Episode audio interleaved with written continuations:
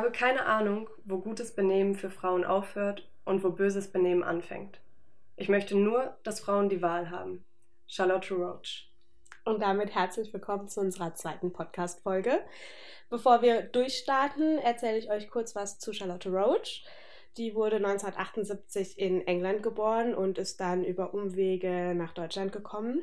Und hier lebt und arbeitet sie als Moderatorin, Producerin, Schauspielerin, Hörspielsprecherin, Autorin und seit neuestem, seit Juni 2019, auch als Podcasterin, wenn man das so sagen kann. ähm, und sie hat unter anderem Feuchtgebiete geschrieben, was ja den meisten Leuten bekannt sein dürfte. Da verarbeitet sie die Trennung ihrer Eltern.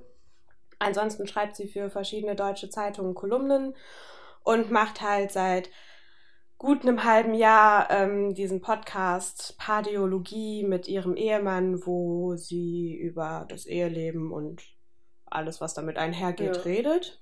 Und außerdem ist sie Vertreterin einer neuen feministischen Generation, die äh, noch äh, viel Alice Schwarzer zu verdanken hat, wie sie selbst sagt, äh, allerdings äh, einen sexpositiveren Feminismus vertritt. Und seit 2019 ist sie auch Mitglied bei den Grünen.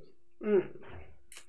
Ja, dann wolltest du noch was sagen zu unserem Ach, letzten ja, genau. Podcast. genau. das habe ich schon wieder vergessen. Wir haben in der ersten Folge ja auch ganz viele Namen und Theorien äh, in den Raum geworfen und äh, haben dabei vergessen, dass äh, wir uns vielleicht auch ein bisschen in unserer Uniblase befinden und äh, dass das vielleicht nicht allen Menschen ein Begriff sein wird.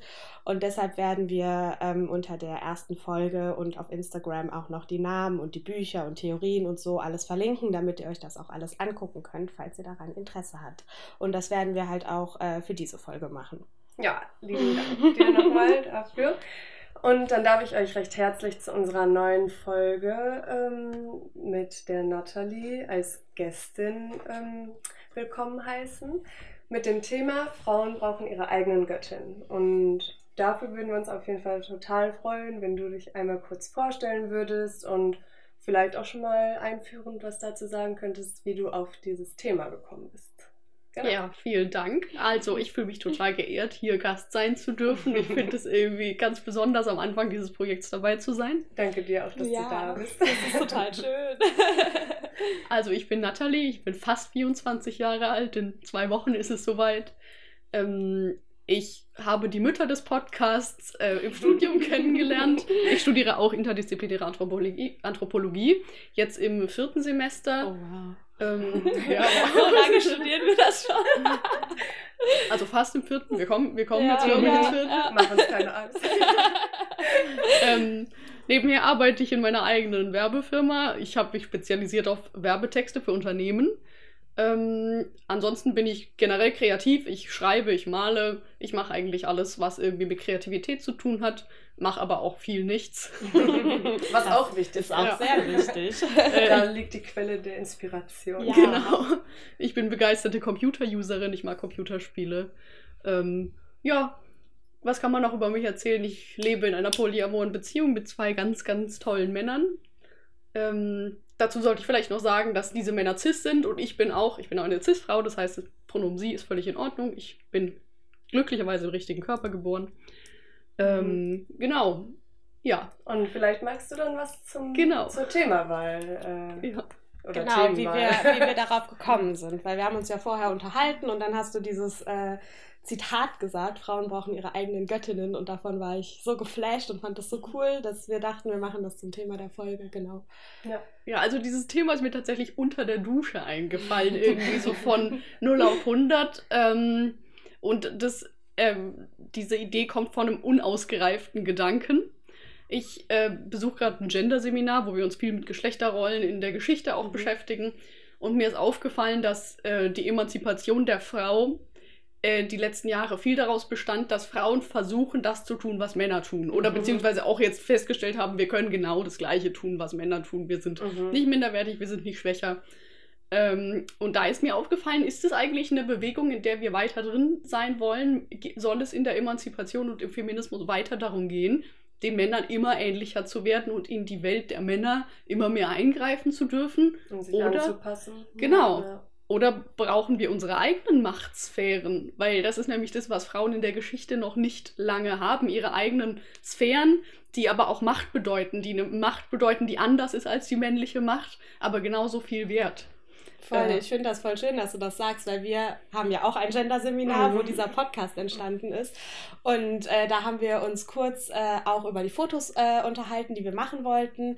Äh, und also innerhalb dieses Seminars und ähm, da meinte halt auch eine Seminarteilnehmerin, weil wir irgendwie die Idee hatten, im Wald zu gehen und da Fotos zu machen, mhm. da meinte sie so, ach, das ist dann aber auch wieder so weiblich und äh, aber ihr müsst doch auch zeigen, dass ihr irgendwie hart seid und so im Büro. Büro. sitzen könnt und wir so, nein, das sind wir aber überhaupt nicht. Ja. Ähm, das ist überhaupt nicht meine Welt. Warum mhm. soll ich mich dafür verstellen irgendwie, ne? Mhm. Ja. ja. Und es ist ja das Problem, dass im Moment bedeutet Macht in unserer Gesellschaft irgendwie Maskulinität, irgendwie hart sein, sich durchsetzen, sich bloß nicht anpassen.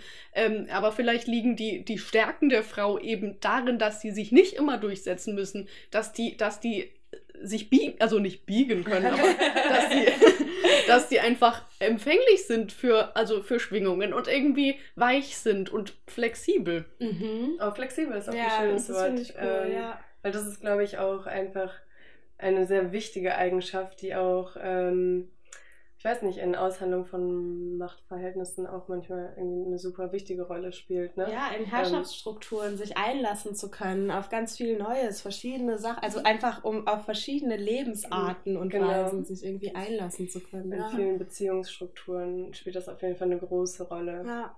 Und ich ähm. denke, es ist auch eine gute Idee, wenn mehr Länder von Frauen angeführt werden, weil ich eben glaube, dass Frauen viel weniger dazu neigen, kriegerisch zu sein, irgendwie aggressiv zu sein.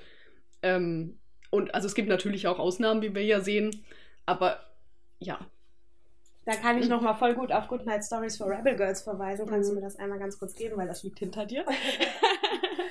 Äh, da stehen nämlich auch äh, ein paar Frauen drin, boah, ich hoffe, ich finde die jetzt auf Anhieb, die äh, auch Präsidentinnen sind. Ähm, ah, zum Beispiel, ähm, ja, ich weiß jetzt gerade nicht, ob sie Präsidentin ist. Hier steht nur Politikerin und Friedensnobelpreisträgerin. Sowas weiß man dann halt auch nicht genau. Bei einem Mann würde ich das wahrscheinlich jetzt sofort wissen. Das ist Aung San Suu Kyi aus Burma, Myanmar, die ähm, sich halt auch durchkämpfen musste und ähm, unter Hausarrest stand total lange und so, ähm, weil sie halt äh, die, die Herrschaftsstrukturen in ihrem Land in Frage stellen wollte und was daran ändern wollte. Und dann wurde sie halt von Männern unter Hausarrest gestellt. Ja. ja. Auch in diesem ähm, Machtdiskurs, ähm, finde ich, ist es auch nochmal total wichtig, drüber zu reden, was Macht eigentlich ist, weil Macht ist immer so negativ konnotiert und eigentlich ist es ja auch einfach nur dieses Einstehen und Durchsetzen eigener Bedürfnisse. Und ähm, das finde ich einfach irgendwie auch nochmal wichtig bei dem, was du jetzt gerade angesprochen Voll, hast. Voll, ja. ja. Und wenn ich jetzt drüber nachdenke, was sind denn, was ist denn weibliche Macht? Weil ich glaube, Frauen haben eine Macht, die die Männer nicht haben, die aber genauso stark ist, vielleicht sogar stärker. Und ich habe mal versucht, die in verschiedene Bereiche aufzugliedern. Also einerseits merke ich immer wieder, dass man als junge Frau extreme Macht über Männer hat. Mhm. Also weil man das Lustobjekt ist, weil man begiert und angebaggert wird. Also ich will jetzt das nicht mhm. generalisieren, das äh, kommt natürlich immer darauf an, aber äh, wenn man sich mal bewusst wird, welche Macht man über Männer hat, und mhm. äh, kann man, ich finde, das ist ein, irgendwie ein erhebendes Gefühl oder auch manchmal kann es einen auch erschrecken, wie, mhm. wie man einfach erwachsene Männer manchmal in der Hand haben der Hand. kann. Voll, ja. Krass, ja, so, das ist, wenn man es halt einfach umdreht, ne? Und ja. äh, seine Objektheit ausnutzt irgendwie. Genau, ja. Crazy. Ähm, und eine andere Macht, die vielleicht ein bisschen untergeht oder wo man auch nur schwierig drüber reden kann, weil das halt unsere Trans-Schwestern total irgendwie ausschließen würde, aber die Fähigkeit, Kinder äh, auszutragen und Kinder mhm. zu gebären, Kinder zu stillen, überhaupt die ganzen Fähigkeiten, diese Urfähigkeiten, die Frauen mit kleinen Kindern haben, das ist ja eine lebenswichtige Macht und mhm. das können ja, Männer nicht Gesellschaft ähm, voranbringt und überhaupt entstanden Gesellschaft ja, genau. existieren könnte. das ist die äh, Basis nein. für alles Leben. Ja, ja. Und irgendwie wird es oft so in unserer modernen, eher maskulinen Gesellschaft so ein bisschen runtergedrückt. Ach, das ist doch keine Leistung und ähm, ja, So, die ja Frau, keine die Gebärmaschine. ja. Genau. So, ja. Aber das ist sowas, also so ein, also ein allein naturwissenschaftlich so ein faszinierendes Geschenk, eine Schwangerschaft irgendwie, ähm, dass da ein kleiner Körper in einem größeren Körper wächst und da ein völlig gesunder Mensch rauskommt und Mhm. dann die Frau anschließend noch die Ernährerin für dieses Kind sein kann. Ja. also wenn ja, das nicht ja. macht ist, dann weiß ich auch nicht. Ja, und das ist Stimmt. vor allem auch äh, die Frau mit jedem Menschen, weil als Mutter bist du die Mutter von Söhnen, Töchtern und ja. Allen anderen Menschen. Allen- du bist die Mutter von Menschen von, einfach, von gell? allen Menschen. Und ähm, ja, ich finde, das muss man halt sich auch manchmal einfach so wirklich vor Augen äh, führen, ne? dass äh, jedes Leben irgendwie auch, also besonders in der Frau entsteht, in jeder Mutter. Ähm, ja, vielleicht ähm, jetzt von der Macht so ab einmal kurz. Ähm, wie bist du denn aufgewachsen eigentlich? Wie, Ja. wie hast du dich als Frau entwickelt? Ja, also ich würde es mal sagen, ich bin nicht als sozialisierte Frau auf die Welt gekommen. Also ähm, meine Eltern haben mich unbewusst relativ genderneutral erzogen, einfach weil, also das komme ich später noch dazu, wa warum das genauso war. Ähm, ich bin relativ christlich aufgewachsen, also meine Eltern wurden schon in die Neuapostolische Kirche hineingeboren. Mhm. Meine beiden Großväter sind Priester in der Neuapostolischen Kirche gewesen. Das heißt, seit ich denken kann, war da ganz viel von christlichen Strukturen geprägt und die Neuapostolische Kirche ist ein bisschen schwierig. Also auf manchen Listen steht die Neuapostolische Kirche auch als Sekte, wo ich auch teilweise zustimmen würde, weil es halt ähm, sehr starke Hierarchien da gibt. Mhm. Also gerade was auch die, die Amtsträger, die Priester angeht, Mhm. ähm, totales Patriarchat. Auch Priester männlich. Nur männlich. Also ja. Frauen dürfen nicht am Altar stehen und reden. Im, in Mhm. evangelischen Kirchen ist es ja oft schon ein bisschen fortschrittlicher. Ja. Das Einzige, was Frauen machen dürfen, ist ab und zu mal zu Weihnachten was aus der Bibel vorlesen. Aber die Oh, dürfen wow. auch nicht am Altar stehen, sondern müssen an einem Tisch an der Seite stehen. Ja. Oh, Ähm, ja, und ich kann meinen Eltern jetzt nicht mega böse sein dafür, weil die wurden ja selbst da hineingeboren. Eben, die, ja. ähm, ja, und es war dann so, dass sich die ganze Familie so langsam emanzipiert hat von dieser Kirche, Mhm. als Also ich so. du, deine Eltern. Ja, dein- also ich habe angefangen Mhm. mit, als ich 14 war ungefähr. Also ich habe die Konfirmation gehabt. Danach darf man entscheiden, ob Mhm. man weiterhin gläubig ist. Und Mhm. ich habe mich dagegen, oder ob man weiterhin in die Kirche gehen will. Ich habe mich dagegen entschieden. Es war am Anfang ein riesiges Drama. Mhm. Also wie bist du darauf gekommen, dich dagegen zu entscheiden? Weil das ist ja auch ein krasser Schritt, so als 14-Jährige zu sagen, Ja. wenn deine ganze Familie so in die Kirche geht. Also ich habe schon ganz früh gemerkt, dass das nichts für mich ist, Mhm. weil das einfach ein Zwang war, weil das auch eine totale Lustfeindlichkeit war. Komme ich später auch noch genauer dazu. Ähm, ja, ich hatte einfach keine Lust mehr, in, in so einen Verein gezwungen zu werden. Und ich wollte eigentlich immer raus, aber ich durfte es eben erst mit 14, auch nach dem Kirchenkatechismus. Mhm. Ähm, genau, und dann bin ich raus. Es war erstmal ein Drama, aber dann sind nach und nach alle gefolgt. Also Wow. weil den, also natürlich, alle wurden irgendwie aufgeklärter, man hat Mhm. mehr Sachen von außen betrachtet. Aber es ist trotzdem irre, so als Tochter diesen ersten Schritt vollzogen Ja. zu haben, oder? Mhm. Ja, also das war auch, ähm, sie, meine Eltern konnten es mir natürlich, die konnten mich nicht mehr zwingen, in diese Kirche zu gehen, aber es war immer so ein bisschen, als hätte ich sie verletzt. Also es Mhm. war immer so, jeden Sonntag, wenn sie dann gegangen sind, war das eine Verletzung für sie, dass ich nicht mitgekommen bin. Mhm. Ja, mittlerweile sind alle raus, alle auch atheistisch, mehr oder weniger. ja. Ja. Ähm, Krass, was für ein Wandel, ey. Genau. Interessant, auch wenn man da so stark drin aufwächst ne? Ja. und das einen einfach eine Zeit lang wirklich ähm, stark geformt hat, denke ich auch. Ja, ne? so. ja. Ähm, du hattest ja auch gerade schon mal angesprochen, dann äh, diese Lustfeindlichkeit. Ähm, was hast du da so näher zu, zu sagen? Mm, Also einerseits war das eben wegen diesem starken Patriarchat, Mhm. hatten Frauen schon eine bestimmte Rolle. Also die kamen da als Gattinnen, äh, sollten schön aussehen, sollten nett sein, aber und durften Kaffee ausschenken am Wochenende mal, Mhm. aber Aber als Frau von wahrscheinlich. ja, immer, genau, ne? also äh, die sind da eher so Mitläuferinnen gewesen.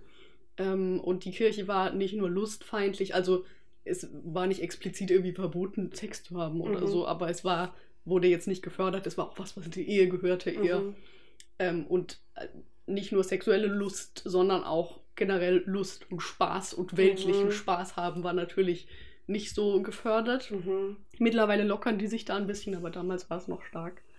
Ähm, ja, und generell halt auch die ganze christliche Einstellung von man soll eher leiden, man soll eher Mhm. sich gewahr sein, dass man ein Sünder ist und so. Und Und nach, nach diesem Leben kommt Ja, man ja ja. eh ins Paradies. Genau. Deswegen kann man hier auch leiden. ne? ja, ja, also so weltliches, weltliches Vergnügen war Mhm. eher nicht so sehr und dementsprechend, so wurden meine Eltern natürlich auch erzogen, deswegen war das Thema Weiblichkeit bei uns zu Hause eher, ähm, also war kein Thema. Bewusst Mhm. weiblich war niemand. Mhm. Ja, weil das würde mich auch noch interessieren, wie ähm, deine Mutter quasi, also wenn du das irgendwie sagen willst, wenn das für deine Mutter okay ist, was äh, für ein Frauenbild sie irgendwie hat, also als sie noch so, weil das ist ja wahrscheinlich Ja. dann auch nochmal ähm, krasser geprägt, Mhm. wenn sie halt so in diese Kirche reingeboren ist und halt erst im späten Erwachsenenalter, nehme ich mal an, irgendwie aus der Kirche ausgetreten ist Ja. oder sich davon emanzipiert hat. Ja, also ich glaube, sie hat es ganz stark getroffen, weil also alle Männer aus ihrer, sie war, ist auch in einer relativ männerdominanten Familie groß Mhm. geworden, die haben natürlich diese ganzen Verbote schon ganz früh auf sie Mhm. projiziert und sie wollte da eigentlich immer raus. Mhm, mhm. Ähm, und dann ist, hat sie eben zufällig einen neuapostolischen, oder nicht zufällig, die haben sich in der Kirche kennengelernt, einen Mhm. neuapostolischen Partner gefunden, den geheiratet, dann die perfekte Mutter, vier Kinder Mhm, gekriegt, immer, mhm. immer verheiratet gewesen. Die Ehe von meinen Eltern ist parallel völlig auseinandergegangen, aber äh, das durfte da niemand wissen. Mhm. Ja. Ähm, und man merkt einfach jetzt, sie war so Ende 40 oder Anfang 50, als sie da rausgegangen ist, ähm, dass sie sich auch als Frau total entdeckt hat. Sie, also sie hat voll experimentiert mit Kleidung, irgendwie, sie hat sich voll Mhm. verrückt angezogen. also, ähm, und das ist auch eben- schön. Das Ja. ist nie zu spät. Ja, Ja. voll. Dann, also hat sich generell selbstständig gemacht, mehr auf sich gehört, ähm, Mhm. hat auch einen neuen Partner mittlerweile, der auch da so, ne, also der sie auch total frei lässt und so. Also Oh, unabhängiger. wie Ne? schön. Ja. Ähm, was du auch gerade noch äh, gesagt hast, deine Mama ist irgendwie in einer männerdominierten Familie groß geworden. Was mich jetzt auch interessiert, vier Kinder, das bedeutet, du hast drei Geschwister. Wie Ja. sieht das aus? Ja, wir, also ich habe einen älteren Bruder und noch Mhm. zwei Schwestern. Jüngere? Äh, eine jünger, eine älter. Okay. Und es war eigentlich interessant, weil wir hatten eigentlich einen Frauenüberschuss in der Mhm, Kernfamilie. Mhm. Ähm, ja, es, also ich würde mal sagen, es war generell so, dass Geschlecht gar keine Rolle gespielt hat. Die Männer waren auch nicht bewusst Männer, sondern wir waren halt alle irgendwie Gläubige. Mhm. Ja, weil du hast ja auch gerade noch äh, von deiner zufällig genderneutralen Erziehung Ja. gesprochen. Ja, also das war nicht bewusst Ja. genderneutral, das war eben, weil Geschlecht meistens sehr lustbehaftet war und Mhm. sehr weltlich behaftet war, ähm, dass das einfach kein Thema war. Und ich habe dann eben in meiner Emanzipation zur Frau sozusagen ähm, angefangen, mich bewusst anzuziehen. Irgendwie auch meine, mein Recht auf Sexualität und Lust schon relativ früh Mhm. zu entdecken. Ähm, ich habe angefangen, Frauenzeitschriften zu lesen. Also voll albern, aber damals Mhm. war das irgendwie für mich so ein bisschen Leitfaden. Was Ja, aber auch so? Identifikation. Eben. Ne? Ich habe Ja. das auch gemacht. Ich habe mit 14 auch die Cosmopolitan gelesen. Genau, ja. ja. Ja. Ja, und dann irgendwie, als ich quasi später dann irgendwie mit Partnerschaften und Jungs angefangen habe, dann habe ich mich noch viel mehr als Frau wahrgenommen, weil ich dann auch mal das sozusagen Jungs erlebt habe oder Männer erlebt habe und gemerkt habe, was ist denn bei mir eigentlich anders? Die Dynamiken auch äh, Ja. wahrscheinlich, ne? In Ja. so Zweierkonstellationen, Mann, Frau. Genau. Irgendwie. Und auch dieses gewertschätzt werden dafür, dass man eine Frau ist. Und das Mhm. kannte ich gar nicht. Das ist schön. Ja. Verrückt, ey. Ja, voll schön, weil das ist was, was ich mir, äh, glaube ich, gar nicht so vorstellen kann, weil ich in einem ähm, sehr starken äh, Haushalt aufgewachsen bin. Ich will jetzt nicht feministisch sagen, aber schon ein sehr ähm, dahingehend Ja, irgendwie ja. Äh, geprägten Mhm. Haushalt. Alle sind immer gleich und alle können alles so. Ja. Deshalb finde ich das voll interessant, was du erzählst, Ja. wie unterschiedlich man aufwachsen kann. Also was für Ja. verschiedene Bilder es einfach Mhm. gibt. Ne? Unterschiedliche Vorbilder, unterschiedliche Ansichten. Ja. Ähm, aber wie sieht es denn auch aus mit ähm, Vorbildern für dich? Weibliche Vorbilder? Also, äh, weil du gerade noch meintest, okay, es war irgendwie ein Leitfaden für dich, äh, Frauenzeitschriften zu lesen. Ähm, was hat dich noch geprägt? Wie bist du zu der Frau geworden, die du heute bist? ähm, also ich wurde, ich, mir wurde diese Frage ja schon vor ein paar Wochen gestellt. Mhm. Und da ist mir spontan gar kein Vorbild eingefallen. Ja. Ich dachte, die Frau, die mein Vorbild ist, muss erst noch irgendwie gefunden werden Mhm. oder so. Aber zum Beispiel dachte ich, dass Charlotte Roach eigentlich für mich so die die, also einerseits die ideale Feministin ist irgendwie, Mhm. weil die total, total reflektiert und überhaupt nicht wütend an diesen Feminismus rangeht Mhm. und äh, total andere Frauen auch empowert, egal was sie machen und egal Mhm. was sie, was für ein Leben sie gewählt haben. Ähm, und was damals auch noch ein, also als ich angefangen habe, Polyamorie zu entdecken, Mhm. beziehungsweise zu entdecken, dass es Frauen gibt, die so leben, wie ich jetzt lebe, Mhm. da dachte ich schon so, wow, was die sich rausnehmen. Also aber in so einer richtig coolen, also in so einer Faszination. Ja. Ja, die Ähm. haben dich ja auch wahrscheinlich geprägt, ne? Die haben ja eine Neugierde wahrscheinlich Ja. auch in dir entdeckt. Ja, Und vielleicht auch den Mut, diesen Schritt zu gehen, dass du Genau. noch mehr so leben kannst, wie du leben Ja. möchtest. ja. Ähm, und generell Künstlerinnen, also die meisten Künstlerinnen, die man so kennt, leben ja irgendwie ihr ganz eigenes Ding, Mhm. aber auf eine ganz schöne Weise. Frida Mhm. Kahlo zum Beispiel. Mhm. Ähm, ja, die waren alle so in ihrer Gesamtheit ein Vorbild für mich. Ja, Wie schön, ja. ja. Frida Kahlo wird ja auch in Goodnight Stories for Rebel Girls erwähnt. ja. Ähm, und sie hat auch so ein schönes Zitat. Ähm, das heißt, wozu brauche ich Füße, wenn ich doch Flügel habe? Oh. Und ähm, ja, das finde ich auch ganz schön. Vielleicht noch mal kurz so als äh, Einschub. Ja. Nee, schön. Ähm, Aber vielleicht kannst du uns ja auch irgendwie ein bisschen ähm, davon erzählen, wie es ähm, für dich ist, als Frau in, einer polyamoren Bezie in polyamoren Beziehungen zu leben, Mhm. weil ähm, das ist ja wahrscheinlich auch nicht immer ganz einfach. Also ich kann mir schon vorstellen, dass du auch mal schiefe Blicke ah, oder dass ihr drei schiefe Blicke abbekommt, wenn ihr irgendwie unterwegs seid und so, weil ihr wohnt ja auch zusammen. Ne? Ja. Ähm, also ich, ich fange mal an, ich kenne ein paar äh, Männer, die, mit, die mehrere Freundinnen haben. Die haben sehr viel weniger Stress als ich, als Frau mit zwei Männern. Das kann ist ich sehr mir ungewöhnlich. richtig gut vorstellen. Ja, also sogar in der, ich bin ja auch in der Polyszene aktiv, sogar da ist es relativ ungewöhnlich. Eigentlich ist es andersrum. Ähm, ein Mann, mehrere Frauen. ein Mann, mehrere Frauen, ja. Ja. Oder Leute, die irgendwie generell in lockeren Netzwerken. Bei uns ist es dadurch, dass wir so eng zusammenleben oder so, ja schon eine, eine deutliche Einheit irgendwie und wir können uns auch fast nicht verstecken. Also, Ja. da, wenn man zusammen lebt, ist es voll schwierig, sich irgendwie da zu entziehen. Ähm, und es ist so, mich als Frau, also trifft natürlich viel sexuelle Objektifizierung. Bei mir wird viel von Leuten in die Sexualität eingegriffen, was ich erstmal nicht so schlimm finde. Also ich bin eigentlich ein sehr sexpositiver Mensch. Ich rede eigentlich über alles. Ähm, ich war eigentlich auch in sozialen Gruppen immer die, der man auch die ganz schlimmen Sachen erzählen kann und nicht verurteilt wird, wenn es um Krankheiten geht oder keine Ahnung, schlimme Sachen. Äh, und dadurch, dass dann so viele Leute so invasiv in unsere Sexualität eingegriffen haben oder auch so Vorurteile über meine Sexualität hatten, wie zum Beispiel, dass ich jeden Tag Dreier hätte, Mhm. äh, Oh das hat das so ein bisschen kaputt gemacht, meine Sexpositivität. Ich probiere sie wieder zurückzukriegen. Oh, sehr gut. Ja, lass dich davon nicht unterkriegen, Ja. ey. Und- Auch wenn es schwierig ist. Ja, das stimmt. Ähm, und es ist halt so, dass viel, ich werde relativ viel auch angemacht oder Leute sind dann irgendwie, erwarten irgendwie, dass sie mitmachen können oder so. Dass Ähm, man so ganz, ganz frei ist Als und wär- irgendwie so ein offenes. Ja, Als wäre es so ein offenes Buch, wo Ja. oder ein Haus, wo jeder reinkommen kann, wie er will. Das Genau. Ist, ja, ja. Und im Körper geben bin ich nicht ganz so gut. Ich bin manchmal, also ich versuche dann immer so freundlich wie möglich zu sein. Manchmal ist es so freundlich, dass die Person es nicht checkt. Mhm. Das ist dann natürlich blöd. ja. Ähm, aber das übe ich auch.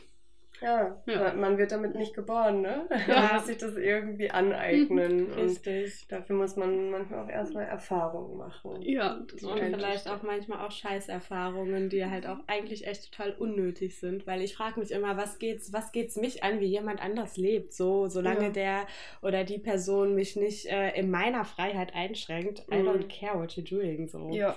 Ja, Und, ja. Also ich finde auch irgendwie gerechtfertigt, an irgendeinem Punkt mal nach Sexualität zu fragen, aber nicht als allererstes. Ja, also da, da ähm, offenbaren sich die Leute ja auch auf eine sehr unvorteilhafte Weise mir. voll. Ähm, ja, aber ansonsten ist es quasi egal, wie viel Kacke man da abkriegt.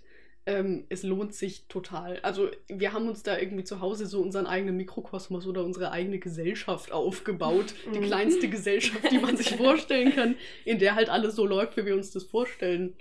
Ähm, also zum Beispiel haben wir ja auch eine ganz kleine Female Choice Gesellschaft, also wo quasi letztendlich die Frau entscheidet, äh, was passiert, wem Mhm. verschenkt man sich. Äh, Mhm. ja, und dadurch, dass ich immer wieder in diese kleine Welt zurückkehren kann, halte ich ziemlich viel aus. Gibt es ja auch sehr viel Stärke, ne? Ja. Ja, Ja. ja. Das ist ja dann auch wichtig, dass ihr da euren Mikrokosmos und Safe Space habt, wo ihr euch ja auch dann fallen lassen könnt und äh, ja. austauschen könnt. Voll. Mhm. Ähm, auch nochmal auf eine ganz interessante und essentielle Frage, glaube ich, für den Podcast, so um da mal drauf zu kommen, äh, was für uns beide, Anna und mich, wirklich sehr schwer war zu beantworten, ist, ähm, wie man, wie du Weiblichkeit für dich definieren würdest. Ja, wir konnten das gar nicht Mal richtig beantworten, ne? Ja. Ja. Mhm. An, an der Frage, die ist bei mir auch noch nicht gelöst. Ich bin noch dran. Ähm, Wahrscheinlich werde ich sie auch nie richtig beantworten. Wahrscheinlich, ja. Ähm, aber bei mir, also tatsächlich bedeutet für mich Weiblichkeit ganz starke Diversität und dass da auch Diversität sein soll und darf. Mhm. Ähm, und für mich ist Weiblichkeit eher eine Art von Energie, die jemanden umgibt. Also das hat auch nichts damit zu tun, ob man eine Gebärmutter hat oder Mhm. irgendwelche speziellen Genitalien, sondern Spezielle ja, ja. ähm, sondern eben, das ist eine Aura oder eine Art zu denken von jemandem. Und Mhm. ich will, also wenn ich halt jetzt sage, dass Weiblichkeit Empathie bedeutet für mich, das bedeutet das nicht, Mhm. dass Männlichkeit keine Empathie ist, aber das ist ähm, diese ganz starke Verbindung und diese ganz starke soziale Kraft, die assoziiere ich eher mit Weiblichkeit. ja. Wie schön, ja. Das finde ich richtig schön. Ja. Danke dir für die äh, Antwort. Die inspirierende Antwort. ja, diese inspirierende Antwort. Ähm, Gibt es noch irgendwas, was du loswerden wollen würdest? Oder Oder Ähm, was dir noch auf dem Herzen liegt, was du gerne noch irgendwie erzählen willst. So. thematisieren? Genau. Ich habe mich auf der Herfahrt oder ein bisschen, ja, auf der Hinfahrt eigentlich damit beschäftigt, was eigentlich sozusagen für mich ganz knapp gesagt der Unterschied zwischen Männlichkeit und Weiblichkeit ist. Ah. Weil ich ja jetzt mit zwei Cis-Männern auch sehr Mhm. eng zusammenlebe und so. Mhm. Und wir, also wir uns als Gruppe auch ständig fragen, was ist eigentlich Vielleicht erklären wir noch mal ganz kurz, bevor wir das wieder verchecken Mhm. und auch mit dem Verlinken verchecken, was CIS bedeutet, Ja. weil in unserer Uni-Blase ist das vielleicht so äh, selbstverständlich. Äh, ich kann das vielleicht ganz kurz mal sagen, du kannst mich korrigieren, wenn äh, ich falsch liege, aber CIS ist ja, wenn du mit deinem biologischen Geschlecht und deinem sozialen Geschlecht übereinstimmst. Genau. Ne? Ja, Ja. ja. Ähm, Gut geklärt. Haben wir das geklärt? und ich lebe eben mit zwei Männern zusammen, die ich, also ich würde jetzt mal sagen, relativ männlich beschreiben würde einfach. Ich glaube, die sind auch völlig d'accord mit ihren Rollen und so. Ähm, und da fällt mir halt immer wieder auf, dass ich Schwierigkeiten habe, Logik und Emotionalität voneinander zu trennen. Während die das, die haben beide Bereiche ganz stark, Mhm. aber äh, es fällt ihnen leichter, Logisches und Emotionales voneinander zu trennen, weswegen Mhm. die auch irgendwie emotional belastbarer sind und Probleme anders lösen als ich.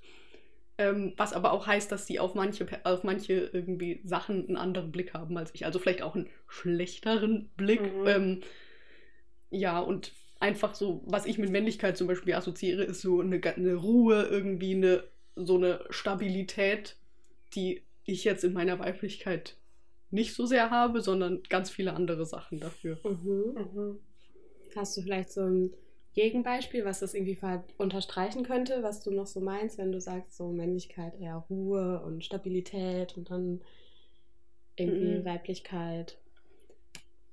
Also wenn wir jetzt irgendwie eine schlechte oder überraschende Nachricht kriegen, dann setzen die sich erstmal hin und überlegen so, was müssen wir jetzt machen Mhm. irgendwie, was sind die nächsten. Lösungsorientiert.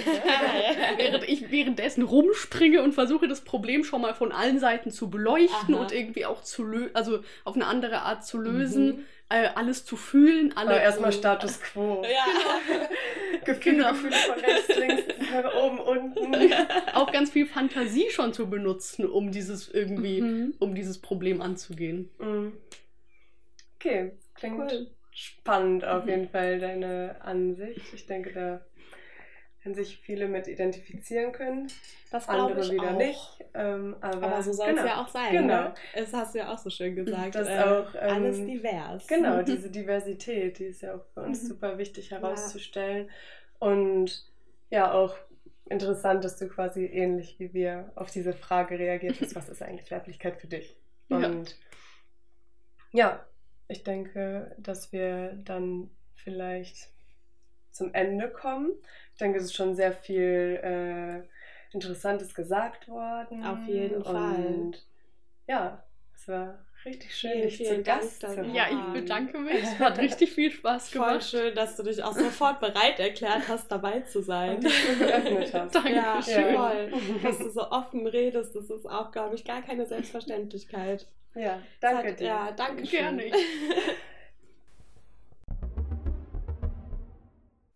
Ja, vielen Dank, dass ihr uns äh, wieder eure Zeit geschenkt habt und uns zugehört habt.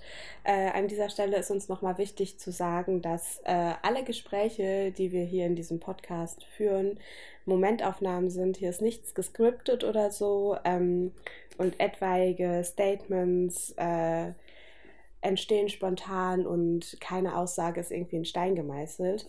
Und wir sind super, super froh, dass so viele Menschen Lust haben äh, und neugierig darauf sind, gemeinsam mit uns auf diese Reise zu gehen. Und apropos Reise, es gibt so unendlich viele spannende Frauen auf dieser Welt zu entdecken und deswegen könnt ihr schon jetzt auf unsere nächste Folge gespannt sein, in der eine weitere Geschichte der mysteriösen Weiblichkeit durch ihre Protagonistin erzählt wird. Und dann, ja. Sagen wir bis zum nächsten Mal. bis zum nächsten Mal.